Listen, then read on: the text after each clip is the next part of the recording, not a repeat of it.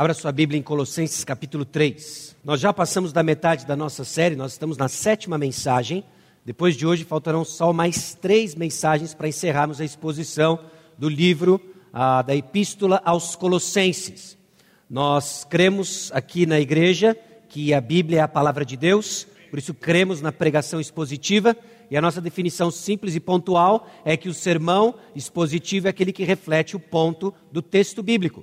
Entendemos que o texto bíblico, ah, de maneiras distintas, mas de uma maneira completa, todos eles apontam para a pessoa do Senhor Jesus Cristo. Então, cremos na proclamação da pessoa do Senhor Jesus Cristo e isso buscamos fazer sistematicamente, domingo após domingo. Essa série tem como objetivo, então, aparar deficiências da nossa fé. Conforme nós conhecemos mais da pessoa do Senhor Jesus Cristo, eu espero que isso de alguma forma tenha fortalecido a sua fé, tanto na sua compreensão sobre o que nós abraçamos, sobre o que nós confessamos, quanto também na prática. E em particular, nós estamos entrando agora numa sessão da Epístola aos Colossenses recheada de mandamentos. Agora nós paramos um pouco de ver declarações profundas acerca da nossa teologia, da nossa fé, e nós vamos ver as implicações disso no dia a dia.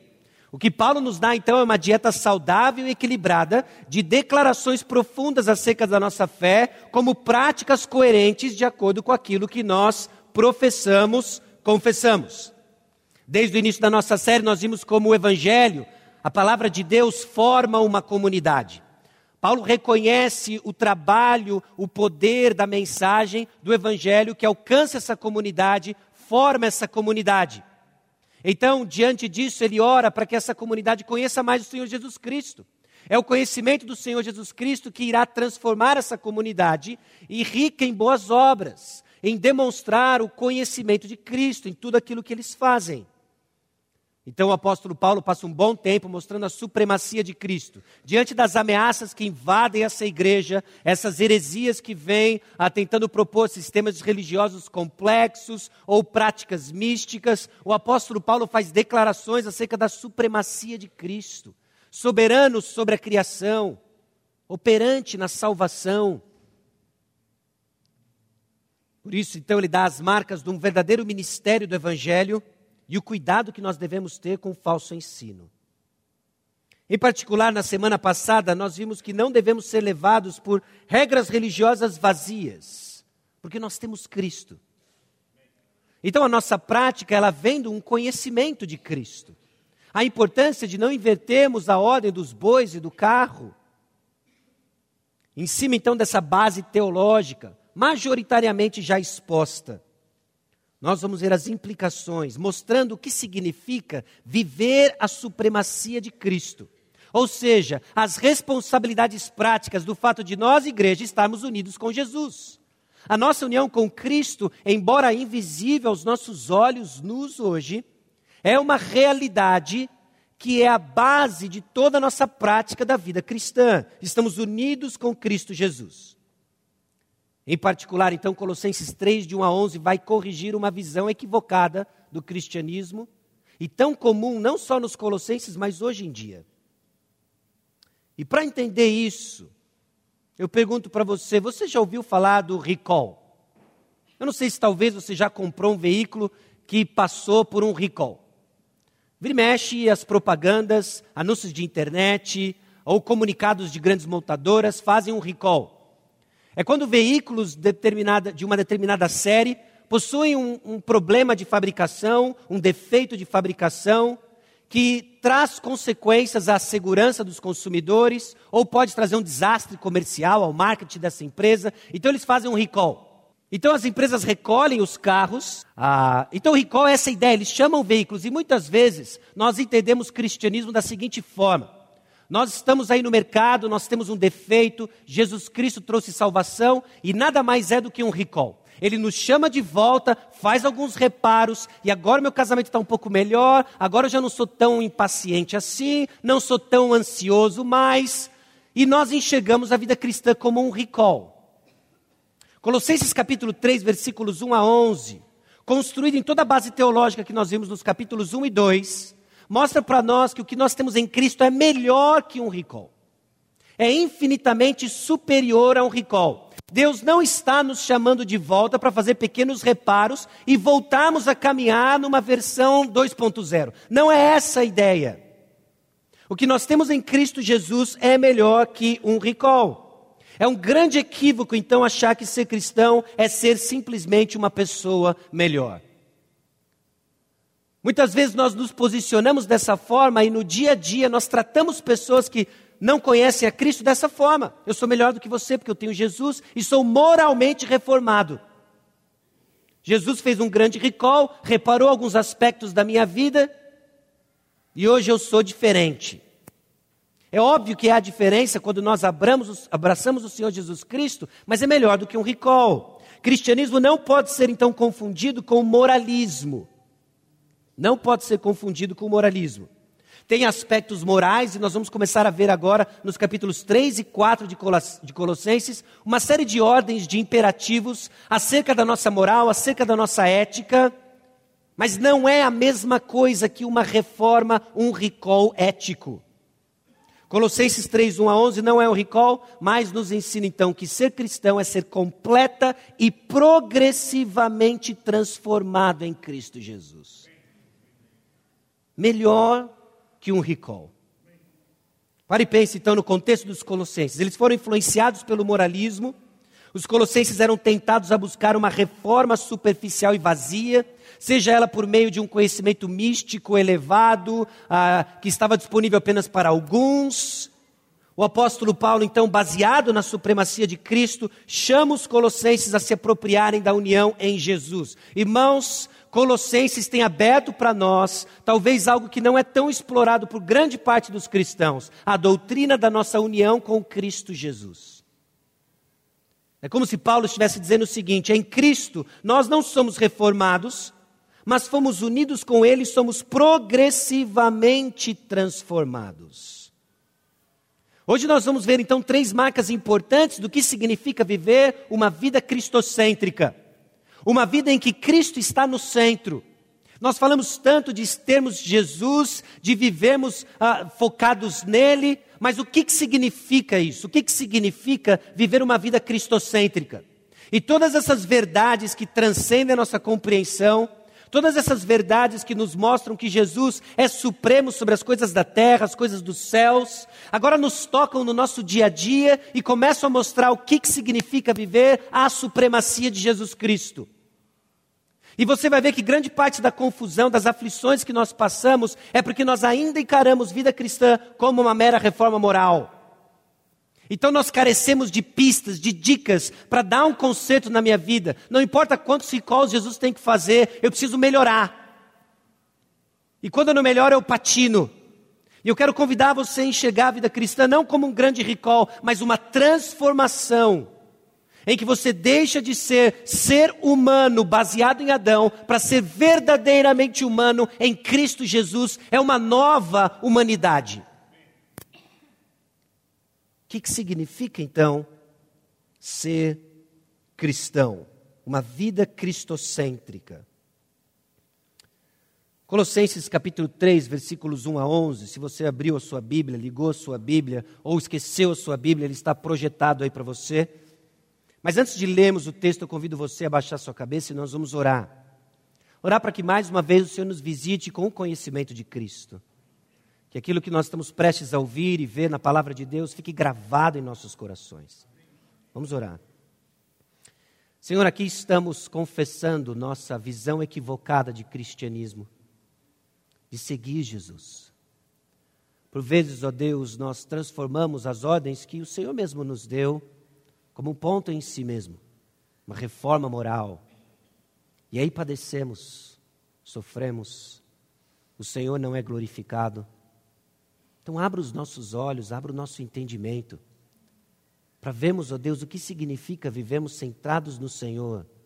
As implicações de estarmos unidos com Cristo Jesus, essa realidade espiritual, sobrenatural, mas real, que aconteceu com cada um de nós que abraçou o Senhor Jesus como Senhor e Salvador de sua vida. Transforma, ó Deus, nossa igreja, transforma, ó Deus, os membros da nossa igreja em pessoas progressivamente transformadas no caráter de Cristo. e que essa mensagem ecoe, ó Deus, para aqueles que ainda não ouviram falar do Senhor e que experimentem também essa nova humanidade em Jesus. É no nome dele, ó Deus, que nós oramos. Amém. Colossenses capítulo 3, versículos 1 a 11, diz o seguinte: o texto bíblico. Portanto, se fostes ressuscitados juntamente com Cristo, buscai as coisas lá do alto, onde Cristo vive, assentado à direita de Deus. Pensai nas coisas lá do alto, não nas que são aqui da terra. Porque morrestes, e a vossa vida está oculta juntamente com Cristo em Deus. Quando Cristo, que é a nossa vida, se manifestar, então vós também sereis manifestados com Ele em glória.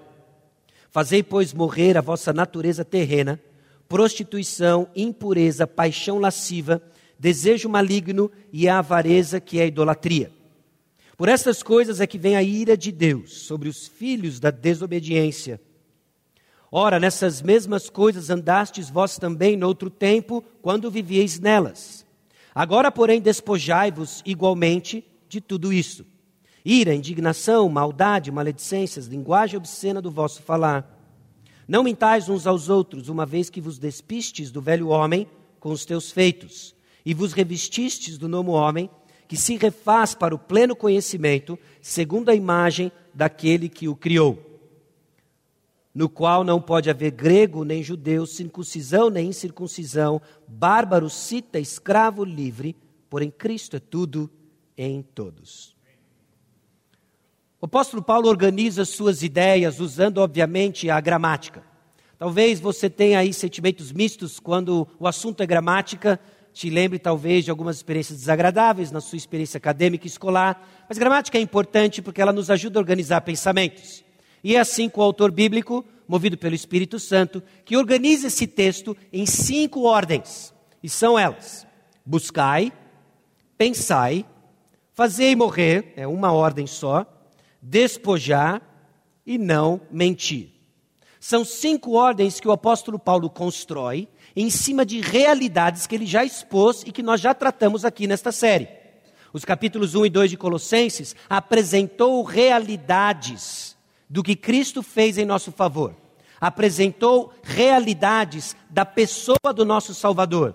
E agora, munido dessas realidades que ele já apresentou aos Colossenses, o apóstolo Paulo traz ordens. Meus irmãos, essa é aquilo que alguns estudiosos chamam de a ética paulina. É a ética do apóstolo Paulo em apresentar para nós as nossas ordens. Por que, que nós somos chamados a fazer o que nós fazemos? Nós fazemos o que nós fazemos porque nós somos quem nós somos, ok? E obviamente, se você é familiarizado com nossas, os nossos estudos de aconselhamento, nós fazemos o que nós fazemos porque nós queremos o que nós queremos, e obviamente o que nós queremos está ligado a quem nós somos, ok? Então o apóstolo Paulo constrói a sua, a sua mensagem em cima dessas cinco ordens. E quais são as realidades que ele destaca para nós? Ele não vai usar agora ordens, ele não usa o imperativo. Ele vai usar agora ah, verbos que estão no indicativo, que são usados para dizer o nosso estado, e particípios que também descrevem quem nós somos por causa daquilo que Cristo fez por nós, por causa daquilo que é a nossa união em Cristo Jesus. Meus irmãos, por causa de quem nós somos, nós temos ordens, nós temos ordens a guardar, nós temos ordens a desenvolver. Não se trata de manter um clube moralmente elevado, não se trata simplesmente de um recall, baseado em quem nós somos, transformados em Cristo Jesus, de dentro para fora, isso vai começar a ver e mostrar para o mundo. Quais são as realidades? Olha aí, nós fomos ressuscitados, nós morremos com Cristo, nossa vida está oculta com Ele, um dia nós seremos manifestados com Ele. Nós andamos numa no, velha natureza, nós vivíamos na prática de coisas relacionadas a uma velha humanidade. Nós nos despimos do velho homem e nós nos revestimos do novo homem. Essas declarações descritas, então, elas alternam entre indicativos e particípios. E por que eu estou dizendo tudo isso? Porque, meus irmãos, é onde o apóstolo Paulo amarra tudo agora e comunica para nós o que, que significa viver uma vida cristocêntrica. Usando e olhando aquilo que Cristo fez por nós e agora olhando para a nossa responsabilidade de obediência a mandamentos dados. Qualquer ênfase que não leve em consideração as duas realidades vai levar você para um desequilíbrio.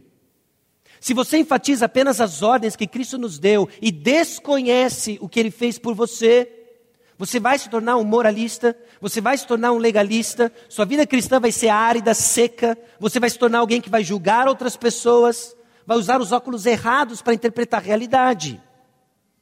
Agora, se você despreza as ordens que nos foi dada e vive meditando sobre quem Cristo é, o que ele fez por você, você não vai traduzir em ordens práticas e vai viver no mundo da lua, não pensando nas coisas do alto, no mundo da lua. E também vai patinar na sua vida cristã. Nós precisamos de ambos.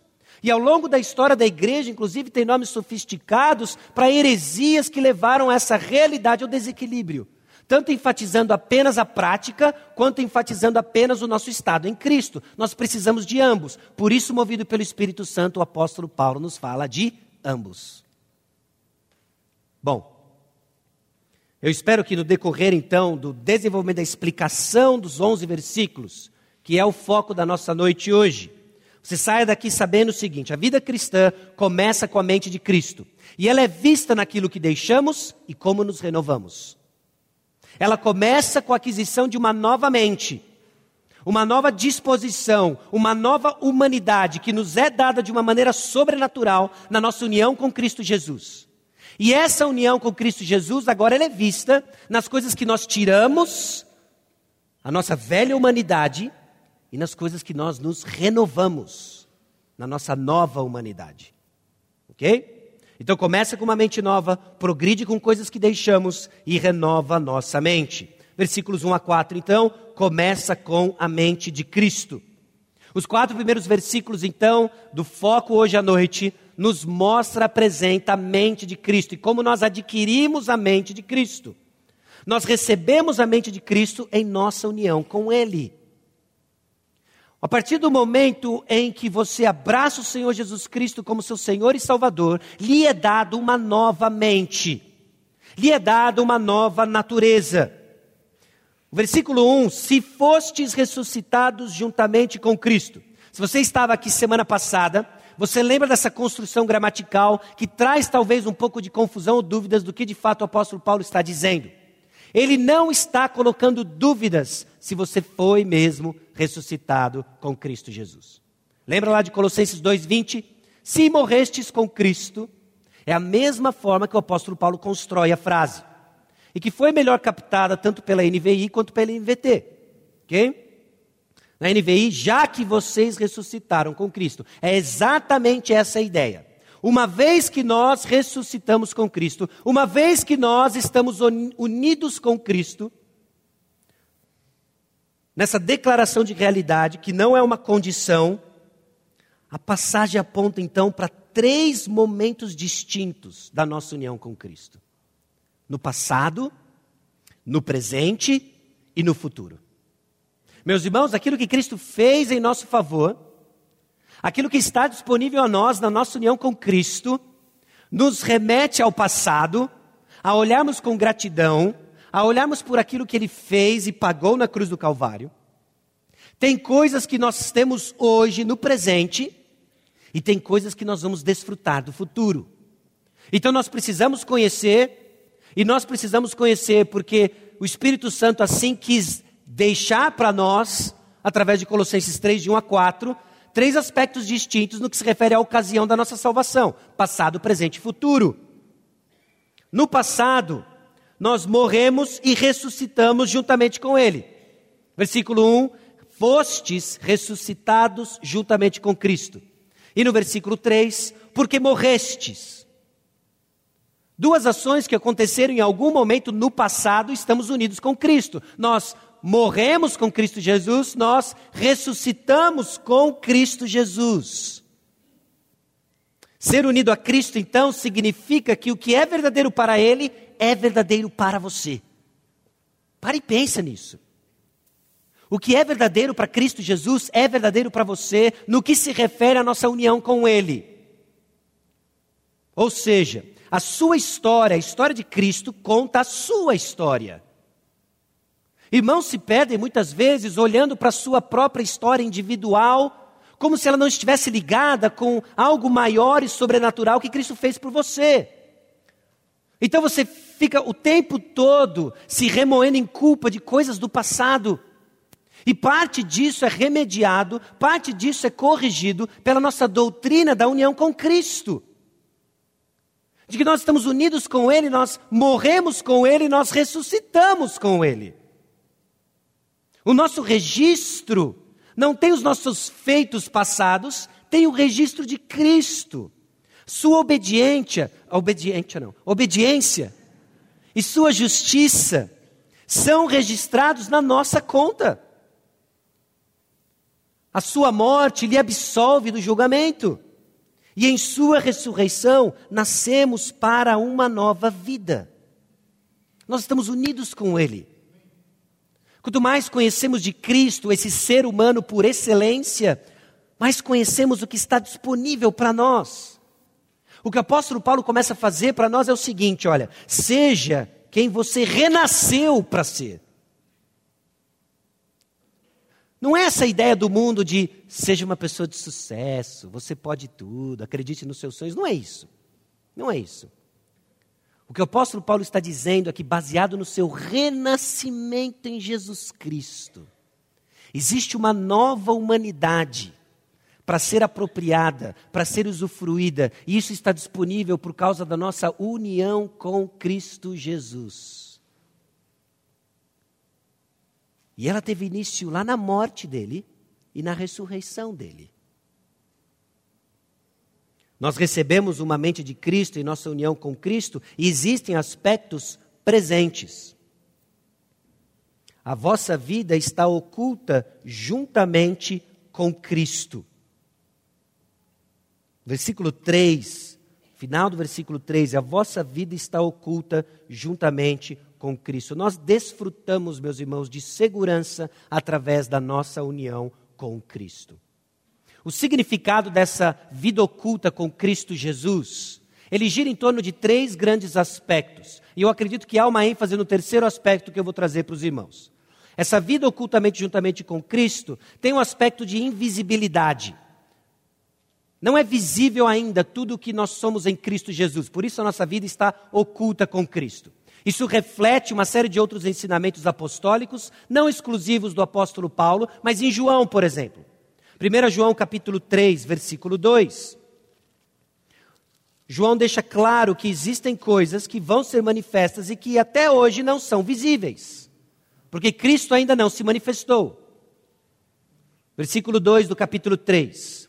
Amados, agora somos filhos de Deus e ainda não se manifestou o que haveremos de ser. Sabemos que quando ele se manifestar, seremos semelhantes a ele, porque haveremos de vê-lo como ele é. Existem aspectos da nossa união com Cristo que ainda são invisíveis. Por quê? Porque Cristo ainda não se manifestou na sua glória. Então nós aguardamos. Ter a vida oculta juntamente com Cristo tem um aspecto de invisibilidade. Também traz uma certa ideia de proximidade oculto com Cristo Jesus, nós estamos entesourados com Cristo Jesus, nós estamos próximos da Sua morte e da Sua ressurreição. E principalmente, porque Ele é inviolável. A nossa união com Cristo Jesus, a nossa vida que está oculta com Cristo Jesus, ela é segura. Não há quem possa nos arrebatar das mãos de Cristo. Não há força satânica, não há principado, não há potestade, não há pecado que nos tire da boa mão do nosso pastor. Estamos unidos com Ele. Isso talvez venha remediar muitas das consciências aqui perturbadas, talvez por um histórico talvez por práticas habituais, talvez pelo cansaço, a fadiga na luta contra o pecado. Lembre-se, Cristo fez algo no passado e pôs um registro novo na sua conta. Lembre-se, Cristo faz algo hoje, nós temos uma vida oculta com Ele hoje, na qual ninguém tira você das mãos do nosso Salvador. Mas eu ainda, eu ainda tenho muitas lutas. Existe um aspecto futuro que nos chama à perseverança e à coragem enquanto nós lutamos contra as coisas que nós lutamos, que é o aspecto futuro. Também sereis manifestos com Ele em glória. Quando? Quando Cristo se manifestar. A nossa união com Cristo vai ser completamente consumada realizada na manifestação de Cristo em glória. Aí nós seremos manifestos com Ele e seremos, à luz de 1 João 3,2, como Ele é. Até lá cabe a nós a certeza de que estamos seguros nele, baseados nos registros que Ele deixou para nós e registrou na nossa conta. Bom, a união com Cristo então tem implicações sobre o nosso destino futuro como crentes. Jesus será visível e sua glória será revelada. E nós com ele. E nós com ele. A passagem então nos lembra de nosso destino último, ser conformes à imagem de Cristo. Lembra da ideia do recall?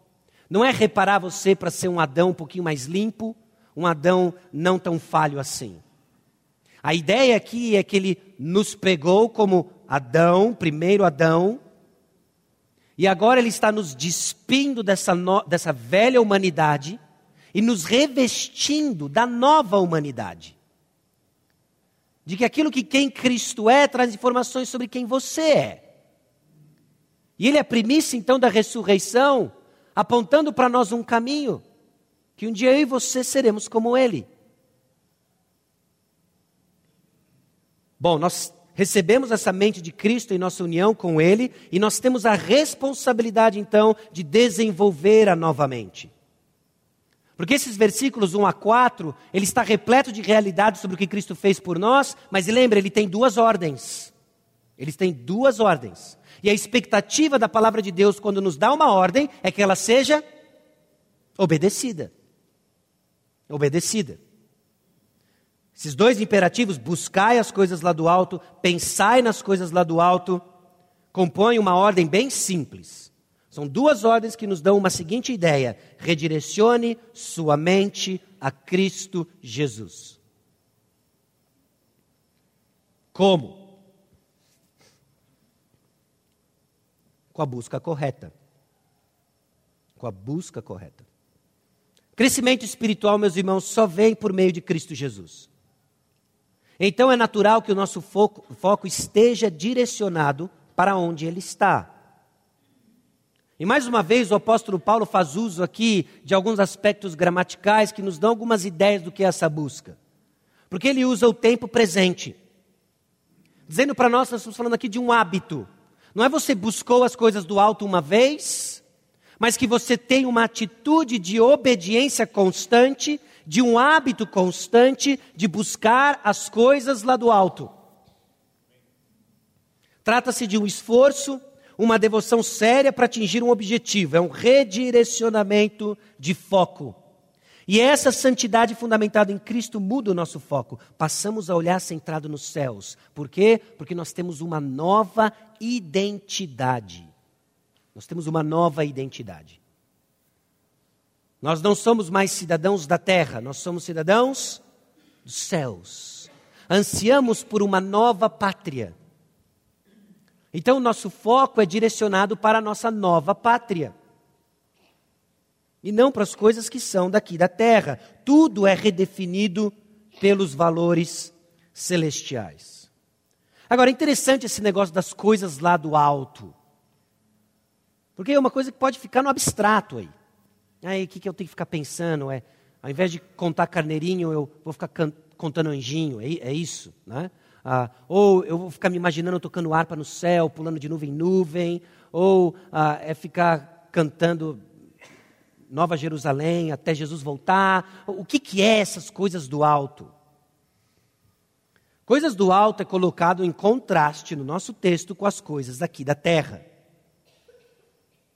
E as coisas da terra, o apóstolo Paulo já lidou um pouco com elas. Ele já tratou que essas coisas da terra são a escravidão aos poderes cósmicos. Capítulo 2, versículos 8 e 20. É a esfera da carne. E na passagem de hoje, as práticas da velha humanidade.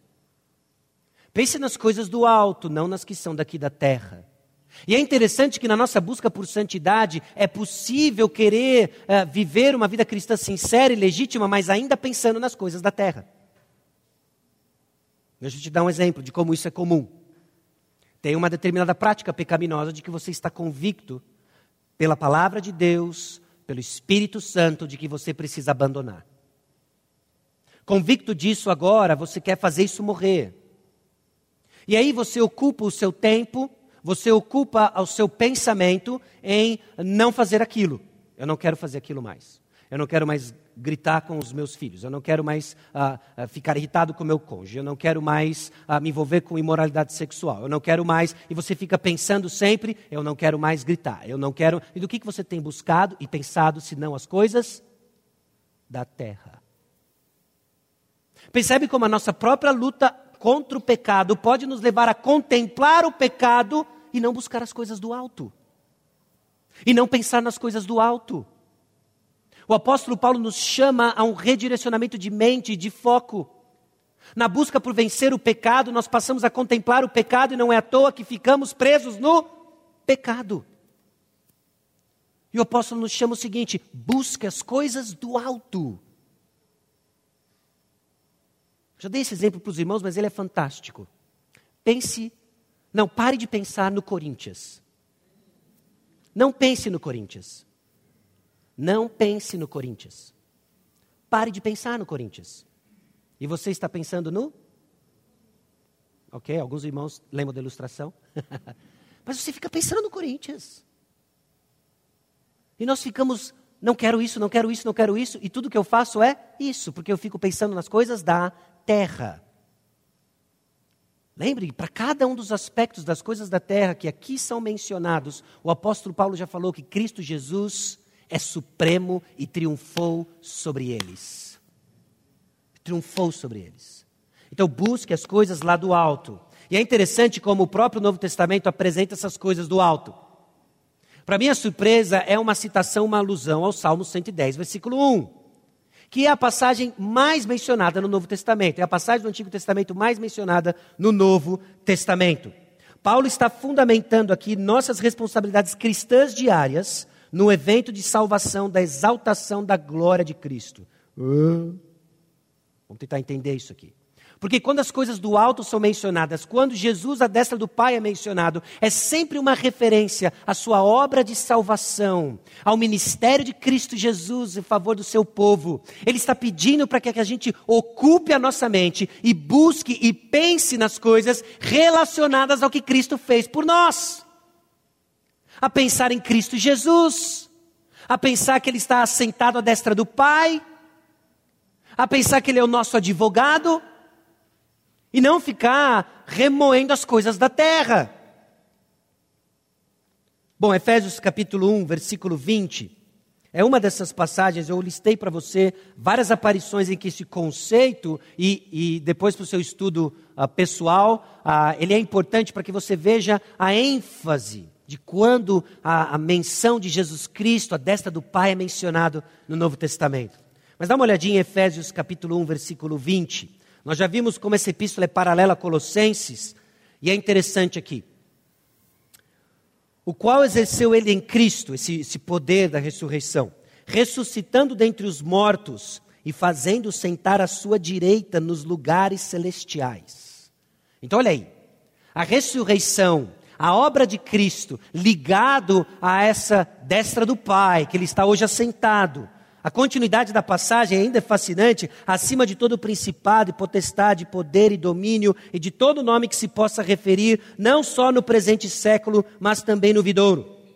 E pôs todas as coisas debaixo dos pés, e para ser o cabeça sobre todas as coisas, o deu à igreja, o qual é o seu corpo, a plenitude daquele que a tudo enche em todas as coisas. Ele está sentado à do Pai. Nós devemos pensar então em Cristo Jesus e na sua obra triunfante. Por isso, meus irmãos, a, a, nossa insistência de que tudo aquilo que nós fazemos no culto, na adoração pública, deve nos arremeter ao que Cristo Jesus fez por nós. Que isso leve você a pensar e buscar as coisas do alto durante a sua semana. Um redirecionamento de foco. Ouvimos então a proclamação da palavra, ouvimos da pessoa do Senhor Jesus Cristo. Tire os seus olhos das coisas do mundo e foque nas coisas do alto e com os olhos fixos nas coisas do alto, que é o Senhor Jesus Cristo que Ele fez por nós, pare e pense Estevão, na beira da sua morte, a ser apedrejado, uma visão clara, tangível, visível do que é colocar a sua mente nas coisas do alto. Eu vejo Jesus Cristo à destra do Pai, o Filho do homem. Os fariseus não gostaram daquilo nem um pouco. E aí ele solta, Senhor, perdoa, porque eles não sabem o que fazem, porque os seus olhos estão fixos em Cristo Jesus. E grande parte da nossa dificuldade nos nossos problemas de relacionamentos de dizer, Senhor, perdoa o irmão, eu quero e estou disposto a perdoar o irmão, é porque eu não estou com os olhos em Cristo, eu estou com os olhos fixos na minha dor, no meu prejuízo, no que fizeram contra mim. Busque as coisas do alto elas são sublimes, elas são maiores. E aí você vai ver como os imperativos que o apóstolo Paulo começa a listar e que regem a nossa vida em comunidade, tanto como igreja, quanto dentro de casa, quanto nos seus relacionamentos de trabalho, começam a fazer todo sentido. Mas enquanto o foco é a minha dor e as coisas da terra, nós vamos ficar patinando. Hebreus capítulo 1, versículo 13, capítulo 8, versículo 1, 10, 12 também traz isso. 1 Pedro 3, 22 também está sublinhado aí. Mas está ligado ao domínio sobre todas as coisas. Jesus Cristo triunfou sobre todas as coisas. Não tem encosto, meus irmãos, que segurem quem está buscando as coisas do alto. Não é porque tem poder em nós, mas é porque Jesus Cristo é poderoso. E ele triunfou sobre todos eles na cruz do Calvário. E nossa vida está ocultamente com ele. Estamos seguros. Estamos seguros.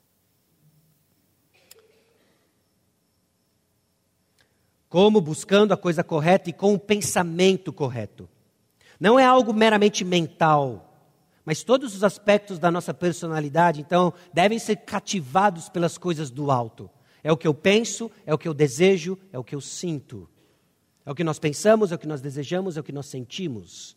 Amar a Deus de todo o coração. E é no coração que se expressa o que nós pensamos, o que nós desejamos, o que nós sentimos. Por vezes nós experimentamos o enorme desafio de obedecermos ao Senhor quando as nossas emoções estão desligadas do ato de obediência. E você faz bem em guiar seu coração, em guiar suas atitudes mas encare isso como uma enorme oportunidade de reconhecer diante do Senhor que ainda não amamos a Ele de todo o coração. Nós ainda não temos nosso deleite em Cristo Jesus. Que cabe a nós é confissão, que cabe a nós é, mais uma vez, pensar, buscar as coisas do alto, porque nós estamos cheios das coisas da terra. Nossas emoções são cativadas pelas coisas da terra. É muito mais legal estar envolvidos com as coisas da terra do que com as coisas do alto. Confessamos, porque é uma ordem. Pensai nas coisas do alto. Pensar nas coisas do alto. Conhecer a Cristo, então, passa a ser o centro de nossos pensamentos, desejos e sentimentos. Então, como é que nós exercitamos a nossa mente, nossa nova mente, a mente de Cristo? Para onde está direcionada a sua vida? as grandes aspirações. Umas perguntas que talvez cabe aqui, uma reflexão. Quais são as grandes aspirações que eu tenho? O que, que define para mim sucesso? O que, que ocupa a minha mente? É aquilo que às vezes a gente chama de teste do chuveiro. Quando eu não tenho nada para pensar, o que, que eu penso? É onde normalmente meus tesouros estão colocados. Sobre o que, que você tanto fala, como que suas conversas refletem uma mente tomada por conteúdo celestial, onde você investe mais tempo. São coisas que naturalmente refletem o que ocupa sua mente. Ou, ou pare e pense no seguinte: você está no leito de morte, sua família está ao seu redor, você está distribuindo a sua coleção de selos, seus álbuns de figurinha coletado a cada quatro anos. E a vida foi um sucesso, a vida valeu a pena, por quê? Porque você completou todos os álbuns de figurinha? Porque você teve filhos? Porque você casou? Porque você não casou? Por que, que a vida foi um sucesso? Porque se a resposta for qualquer coisa diferente de ganhar a Cristo e conhecê-lo, nós não buscamos nem pensamos as coisas do alto. Uma transformação completa de quem nós somos, do que nós pensamos, do que nós buscamos. Cristo Jesus. Essa mente, essa nova mente em Cristo Jesus, ela é vista naquilo que nós deixamos. Colossenses 3, de 5 a 8, traz para nós então a coisas que nós somos chamados a matar, fazer morrer e tirar, despojar. Nós somos chamados a fazer morrer tudo aquilo que é alvo da ira de Deus e tirar tudo aquilo que não se parece com o Criador. Duas ordens bem simples: fazer morrer e despojar. Considere isso daqui. A partir de agora, o apóstolo Paulo faz muito paralelos, não tanto com Efésios, tem coisas em Efésios, mas Romanos capítulo 6, 7, 8. Aquele trecho da Epístola aos Romanos que lida tanto com a nossa santificação. Importante, são passagens importantes que você precisa saber para conhecer e desenvolver sua vida cristã. Romanos 6, 7 e 8. Em Romanos capítulo 6, versículo 16, o apóstolo Paulo estabelece para nós o seguinte: a quem você serve e obedece, você é servo. Você é servo daquele a quem você obedece. Então considere isso daqui, ó. Não sabeis que daquele a quem vos ofereceis como servos para obediência, Desse mesmo a quem obedeceis sois servos, seja do pecado para a morte ou da obediência para a justiça. Quem é o seu Senhor? Quem é o seu Senhor? É visto nas coisas a quem você obedece. Se você obedece à sua carne, se você então é conhecido por decisões tomadas por causa dos desejos da sua carne, o seu mestre não é Jesus é a sua carne. É esse o tom que o apóstolo Paulo coloca aqui. Se você é conhecido pelo pecado, eu não estou falando de uma vida sem pecado. Eu estou falando de tornar-se conhecido pelo pecado. Eu estou falando de ter a sua identidade maculada pelo pecado. Este é o seu Senhor. Este é o seu Senhor. E se é do pecado, o destino é a morte. Mas se é da obediência, é para a justiça. Então o apóstolo Paulo ele é radical, ele não nos fala para dar uma surra no pecado. Ele não fala, olha, é, xingue o pecado. Ele fala para fazer morrer o pecado, sufocar o pecado, a travarmos uma batalha diária contra o pecado. Porque essas coisas pertencem à velha natureza, à velha humanidade. Mas me foi dada uma nova mente, me foi dada uma nova humanidade. Então eu quero fazer morrer o pecado. E o apóstolo Paulo diz quais são essas coisas que nós somos chamados a fazer morrer: prostituição o termo mais abrangente para imoralidade sexual é qualquer tipo de pecado sexual, nós somos chamados a fazer morrer. Meus irmãos, Deus nos criou seres sexuais. Não é tudo que compõe nossa identidade, mas cada um de nós lida com a questão sexual, alguns mais, outros menos. Mas tudo aquilo que foge do plano de Deus para a sexualidade, nós somos chamados a fazer morrer. O tom na área sexual continua quando o apóstolo Paulo nos chama a fazer morrer impureza. Refere-se a qualquer tipo de corrupção moral, mas também aplicada a pecados sexuais, paixão lascívia, pecado sexual. Aparecem mais duas passagens: Romanos 1, 26, 1 Tessalonicenses 4, 5. E o desejo maligno, tendência humana para o pecado. Note, o que há de comum nessas cinco coisas que o apóstolo Paulo nos chama a fazer morrer é uma indisposição de desejos. Nossos desejos estão voltados para a coisa errada, para o Senhor errado. Cada tentação que eu e você experimentamos tem a ver com a nossa adoração, a quem você se curva. Casais se envolvem em sexo antes do casamento porque eles estão se curvando diante do Senhor errado. Jovens ficam num ciclo de imoralidade porque é uma questão de adoração. Maridos lutam com a sua fidelidade conjugal porque é uma questão de adoração. Esposas se desesperam em descontentamento por suas questões sexuais porque é uma questão de adoração. Se torna uma questão de a quem você vai servir. E o apóstolo Paulo nos chama a fazer essas coisas, morrer nós somos chamados a matar essas coisas. Por quê? Porque é sobre elas que vem a ira de Deus. Ô louco, Sasha. Fica falando de inferno. Mas não sou eu. Versículo 6: Por estas coisas que vem a ira de Deus.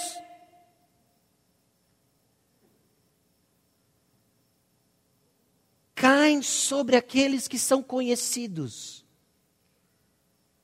pela impureza. O apóstolo Paulo escreve isso para os crentes de Colossos. Ele nos chama responsabilidade de fazer morrer. Por quê? Porque essas coisas ainda têm sobrevida em nós. É um peixe fora d'água, pulando de um lado para o outro uma surra para matar esse negócio aqui. E tire tudo aquilo que não se parece com o Criador. Versículo 7, antes de entrarmos efetivamente no 8, Paulo diz que essas coisas nós andamos.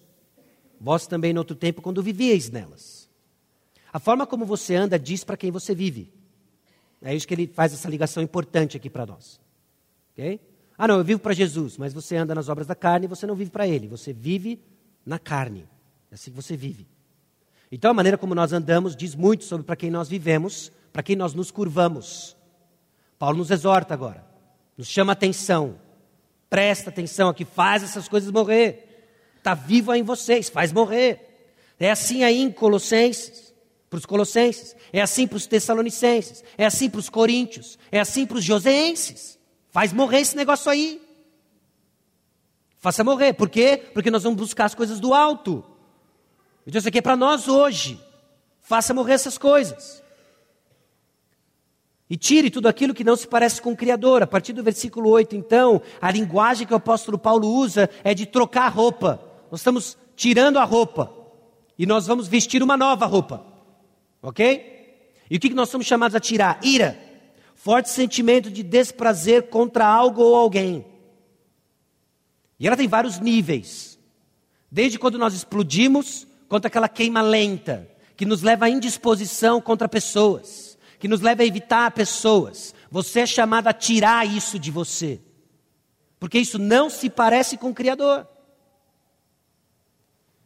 Indignação, esse intenso estado de desprazer, os dois são muito parecidos. Talvez a ênfase que exista nessa indignação é essa queima lenta, que uma hora ou outra vai explodir. Maldade, aquilo que tem má qualidade. Maledicência, blasfêmias, geralmente um discurso abusivo contra a reputação de alguém. Doravante, fofoca. E linguagem obscena do vosso falar, difamar com linguagem obscena. Essas coisas nós somos chamados a tirar. Elas fazem parte da nossa natureza passada. E não tem nada a ver com o Criador. Não tem nada a ver com o ser humano por excelência, Jesus Cristo. Então tire essas coisas. Faça morrer aqueles desejos desgovernados e tire essas coisas que não se parecem com o Criador. Essa novamente é vista então nas coisas que nós deixamos. É uma mistura de sentimentos internos e explosão desses sentimentos. E é um símbolo que expressa uma mudança de vida ou situação. Bom, matando e tirando então. Olhe para a cruz. Como é que nós vamos matar essas coisas? Como é que nós vamos tirar essas coisas? Porque elas estão aí. Elas estão aí, rondando a minha vida, rondando a sua vida. Olhe para a cruz de Jesus. Olhe mais uma vez para a realidade do que Cristo Jesus fez em seu favor, em meu favor. John Owen disse o seguinte sobre essa mortificação: não existe morte ao pecado sem a morte de Cristo. Então é uma expressão de fé. Nós somos chamados a fazer morrer o pecado. E por vezes, vamos ser bem sinceros aqui, meus irmãos, ele se parece tão mais forte do que nós. Mas fazer morrer o pecado é uma atividade de fé no que Cristo fez, que Jesus fez por nós. Ele triunfou sobre o pecado. Ele disse: Está consumado, o túmulo está vazio. E um dia nós seremos como Ele é. Então nós lutamos contra um inimigo que por vezes parece mais forte, mas que já foi derrotado. Seja ele de ordem sexual, seja ele de ordem relacional. Essa ira, indignação, maledicência obscena, uma linguagem obscena. Parece forte. Às vezes nos acomete, cada célula do nosso corpo grita pelo pecado. Mas Jesus gritou da cruz: está consumado. O túmulo está vazio. E nós temos que ser aquilo para o qual nós fomos renascidos para ser. Então, olhe para a cruz. Mire as motivações, não apenas o comportamento. Então, essa lista aí de dez pecados que ele usa como um exemplo de tudo aquilo que nós temos que fazer, morrer e tirar, não são comportamentos que precisam ser transformados. São pecados que precisam ser sacrificados, precisam morrer. E isso começa e nasce no coração. Então não se contente com uma mudança de comportamento quando a sua mente grita e ainda quer pecado. Não se, não se contente em simplesmente viver um estilo de vida da cultura maranata, em que você é aceito, sorri, a gente te vê uma vez por semana. Trave uma batalha na arena do seu coração, porque ele você leva para todo lugar. Você leva para todo lugar. Então, mudar de circunstâncias vai levar o problema com você. Mate no ninho. E o ninho é aqui. É aqui. Não disponha nada para a carne.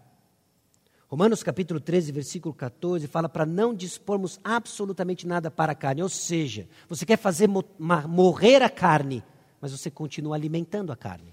Sabe quando ela vai morrer? De fome que não vai ser. Não alimente a carne. Meus irmãos, isso, isso ganha várias caras no dia a dia. Desde mudança dos hábitos do seu uso de internet, desde mudança do caminho para o trabalho, uma série de coisas. Conheça as suas lutas. Peça para que o Senhor sonde o seu coração e fale, Senhor, estão aí dez coisas que eu sou chamado a tirar e fazer morrer. Essas coisas estão vivas em mim de alguma forma. Primeiro, me ajude a enxergar o meu pecado. Okay? O Senhor disse que a, a vontade de Deus para a sua vida é a santificação. Quando nós oramos, a vontade de Deus ele nos atende. Então faça essa oração. Você quer ver Deus respondendo a oração? Senhor, mostra o meu pecado. Senhor, além de mostrar o meu pecado, mostre como eu tenho alimentado o meu pecado.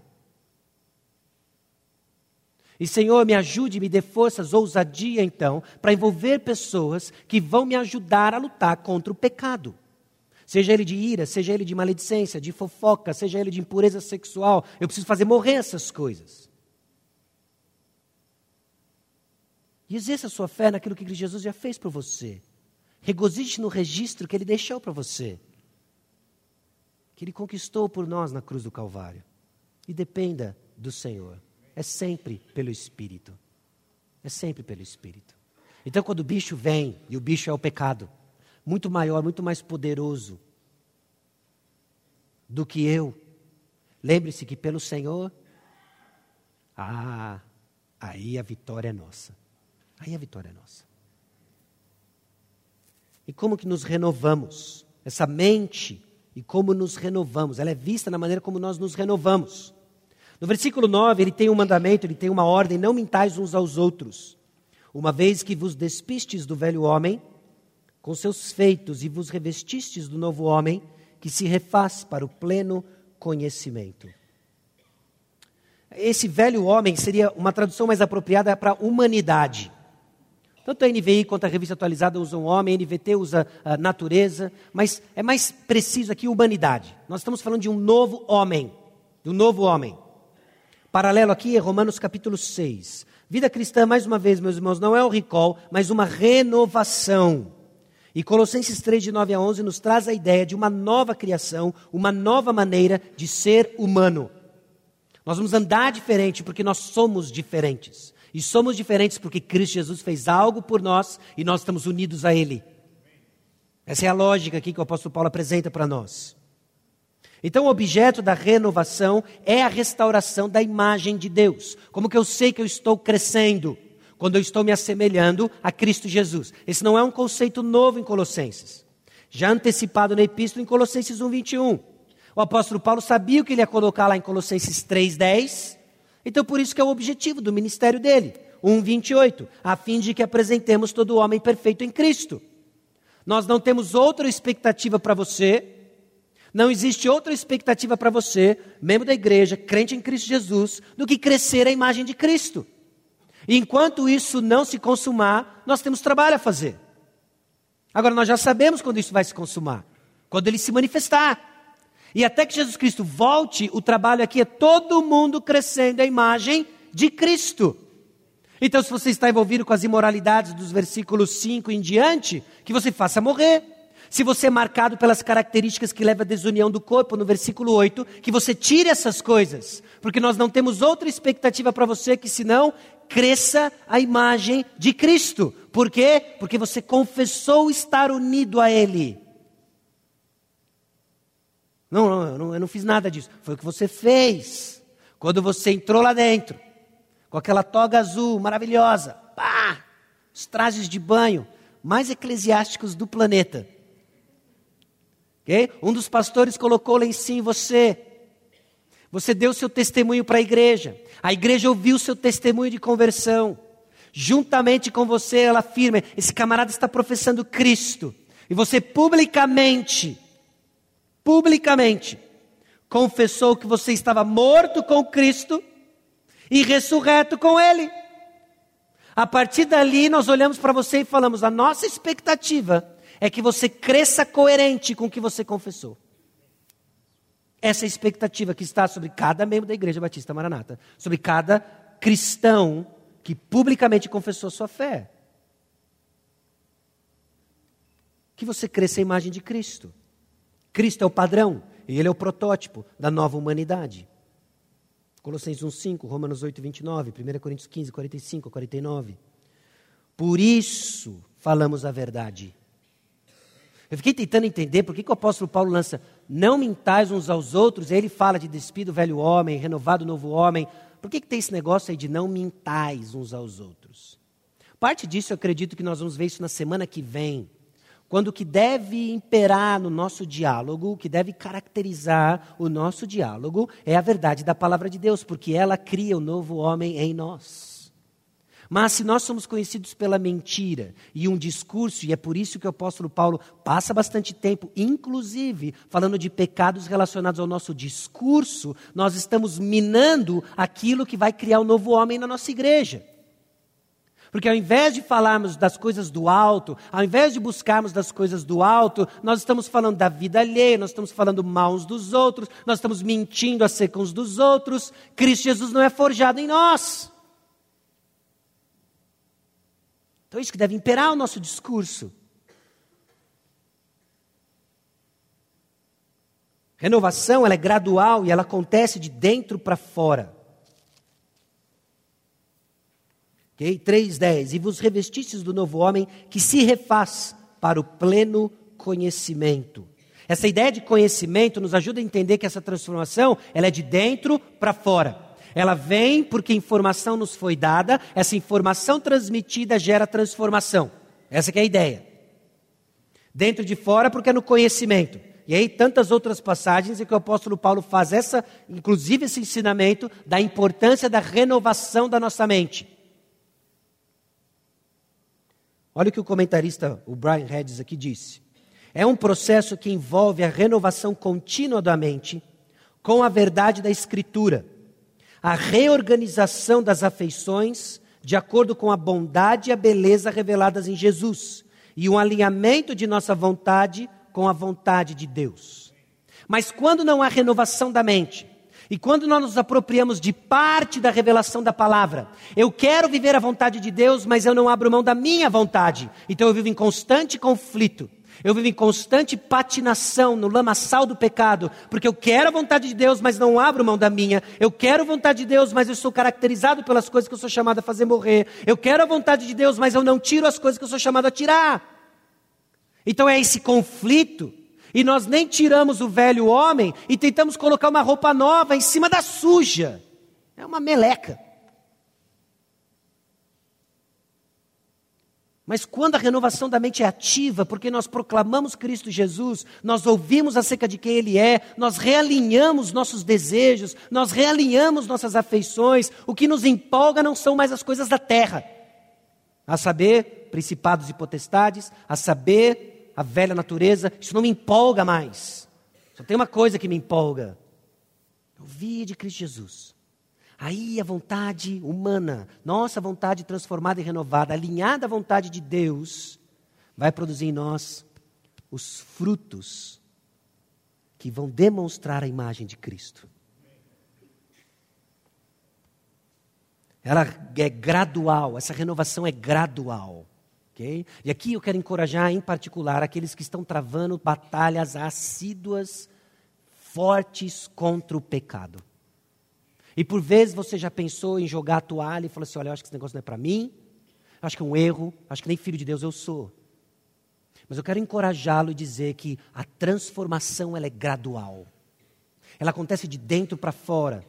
E por vezes é o conhecimento de Cristo que nós ouvimos, que patinamos em exercer, que patinamos em nos submeter em obediência, mas que começa a criar em nós raízes, começa a ser ah, o fundamento da nossa fé, e que em momento oportuno nós vamos colher o que nós semeamos. Você está lutando contra o pecado, continue a semear, continue a ouvir a palavra de Deus, insista em estudar a palavra de Deus, insista em viver na comunhão com os irmãos, não se afaste. Não se afaste, porque em momento oportuno nós vamos colher. Então, na nossa luta contra o pecado, a nossa perseverança é colocada em xeque, ela é testada, ela é provada. E muito bem se de fato nós cremos que a palavra de Deus vai fazer o que ela diz que vai fazer. A palavra de Deus nos purifica, você crê nisso? Porque Jesus estabelece isso com os discípulos, jogando as sementes da igreja. Olha, vocês estão limpos pela palavra que vos tenho dito. A palavra nos purifica. Você crê nisso? Então esteja onde ela é proclamada. Esteja onde ela é compartilhada. Estude sistematicamente a Escritura. Não, mas eu ainda não consigo mudar e eu estou focado em parar com esse determinado pecado. Para de pensar nessas coisas. Busque as coisas do alto. E no momento certo, meus irmãos, nós vamos colher. Porque não é só você que agoniza contra o pecado. Nós todos aguardamos. A natureza geme para a volta de Cristo. Vamos gemer juntinho. E vamos gemer nos lembrando de que um dia nós vamos ser como Ele é. Uma das pregações que mais me impactou sobre o céu, eu não lembro nada do que ele falou, só uma coisa: que no céu nós não vamos lutar contra o pecado. Pare e pensa nisso. Não vai haver mais dúvidas, não vai haver mais blasfêmias, não vai haver mais a sensação de que eu quero fazer algo, mas eu sei que é errado. Nós vamos encontrar descanso, Força, força. Ela é gradual. O ponto claro de início é que nós nos revestimos com o novo homem. E o desenvolvimento ele é contínuo, ele se refaz. Ele se refaz, ele é contínuo. Isso significa então que precisamos ser pacientes, mantendo a perspectiva de longo prazo do crescimento espiritual. Persevere, persevere. E o contexto da renovação é a nova comunidade. No versículo 11, não, no qual não pode haver grego nem judeu, circuncisão nem circuncisão, bárbaro, cita, escravo, livre, porém Cristo é tudo em todos. Na nova humanidade, as antigas divisões não são mais importantes. Não importa o seu estado civil, não importa a cor da sua pele, não importa o seu status social, o quanto você estudou, deixou de estudar. Não importa a sua profissão, não importa a sua altura, não importa o seu peso, não importa a sua idade. Cristo é tudo em todos. E é nessa diversidade que nós aprendemos a viver a nossa nova humanidade. Deus projetou na sua providência cada figura, cada membro do corpo de Cristo, para que a imagem dele fosse forjada na sua vida e na minha vida. Cristo é tudo em todos. Comentando sobre isso, Augusto Nicodemos disse o seguinte: todas as diferenças raciais, sociais, econômicas e intelectuais são abolidas na nova humanidade. O evangelho é para todas as pessoas, sem qualquer distinção a igreja deve refletir essa unidade na diversidade. Não sei como. Aliás, nós sabemos como. Mas nós temos que fazer isso acontecer. E sermos ativos na construção, na preservação dessa unidade, pelo poder do Evangelho.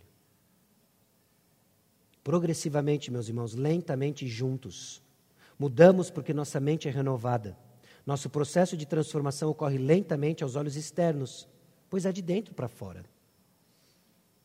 A transformação genuína acontece no contexto de comunidade.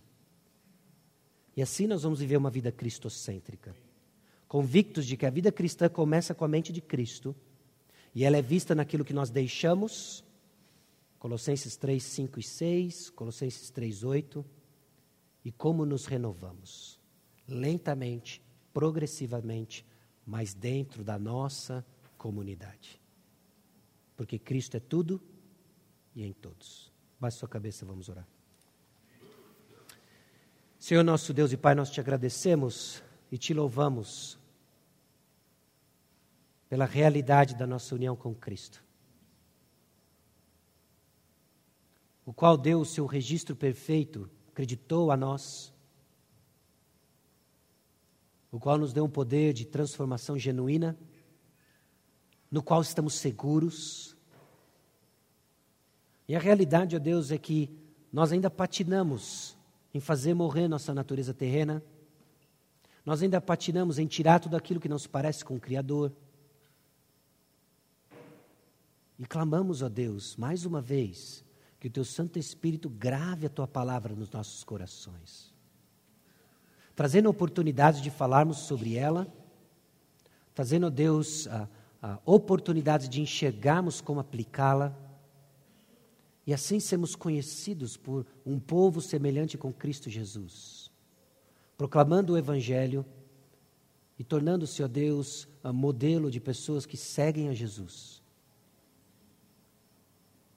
Te louvo, Pai, porque apesar de nós e por causa de Cristo, fomos alcançados pela tua graça.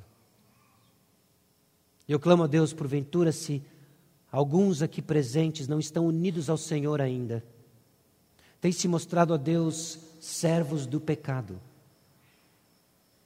Quebrante esses corações, ó Deus, que eles se coloquem diante do Senhor, confesse Cristo Jesus como Salvador, confesse publicamente que querem ser teus discípulos e assim vivam, ó Deus, para ser aquilo para o qual eles foram renascidos para ser. uma nova humanidade em Jesus. E é no nome dele que nós oramos. No nome de Jesus. Amém.